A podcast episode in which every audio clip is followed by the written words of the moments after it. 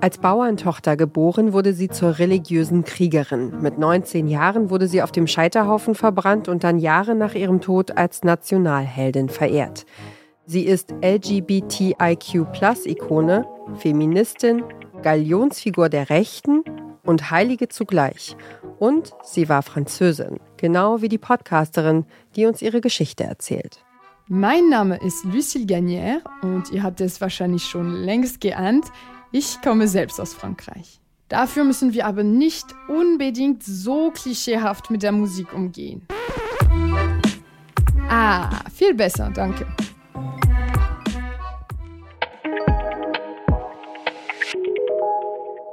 Das ist Lucille Gagnère und hier ist der Podcast-Podcast von Detektor FM. Wir empfehlen euch heute Jeanne, ihrer Zeit voraus.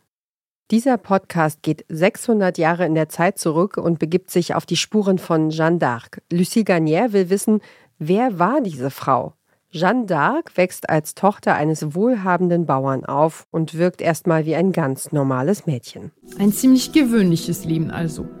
Für ihren Stand sogar ziemlich privilegiert, aber durchaus unauffällig. Bis Jeanne anfängt, Stimmen zu hören.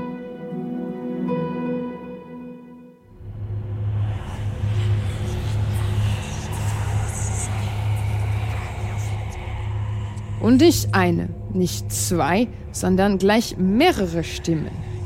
Heute wohl ein ziemlich klarer Fall für psychologische Hilfe, aber im Mittelalter gab es durchaus eine eindeutige Erklärung, woher diese Stimmen kommen. Gott. Und Gott will ihr mit diesen Stimmen sagen, dass sie Frankreich vor den Engländern retten soll. Zwischen Frankreich und England herrscht damals Krieg, und zwar schon seit Jahrzehnten. Jeanne d'Arc erzählt, Gott habe sie gesandt, um die Engländer aus Frankreich zu vertreiben. Und tatsächlich, im Alter von nur 17 Jahren führt sie die französische Armee an, in der Schlacht um Orléans. Und das, obwohl Jeanne überhaupt keine Erfahrung hat im Kämpfen. Aber ich habe meinen Leuten zugerufen, sie sollten nicht weichen. Und sie würden die Belagerung aufheben. Bei dem Angriff auf die Brückenschanze wurde ich von einem Pfeil am Hals verwundet. Aber ich hatte großen Trost von der heiligen Katharina und ich war in 14 Tagen geheilt. Aber trotzdem saß ich auch zu Pferde und ordnete das Nötige. Im Podcast hören wir vertonte historische Dokumente, aber auch Interviews mit Historikerinnen und Historikern. So erklärt zum Beispiel der Experte Gerd Krummeich, worin das militärische Talent von Jeanne bestand. Erstens reitet sie wahnsinnig gut, das sagen alle. Sie hatte wohl auch schon als Kind Umgang mit Pferden und war halt begabt. Innerhalb kürzester Zeit hat sie das gelernt.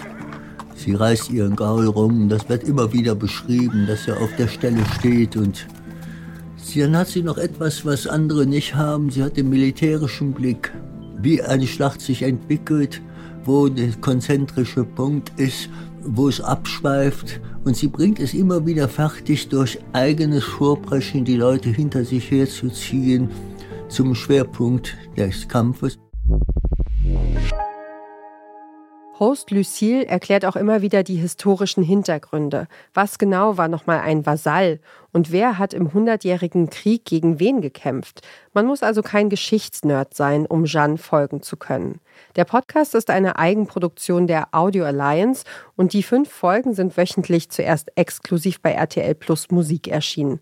Apropos, RTL hat seinen Videostreaming-Dienst Ende 2022 auf Musik und Podcasts erweitert.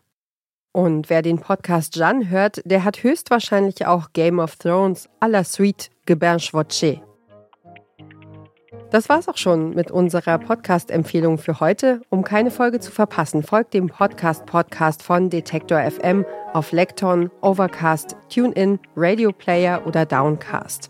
Wenn ihr eine Podcast-Empfehlung habt, die ihr mit der Welt teilen wollt, schreibt uns eine Mail an podcastpodcast.detektor.fm.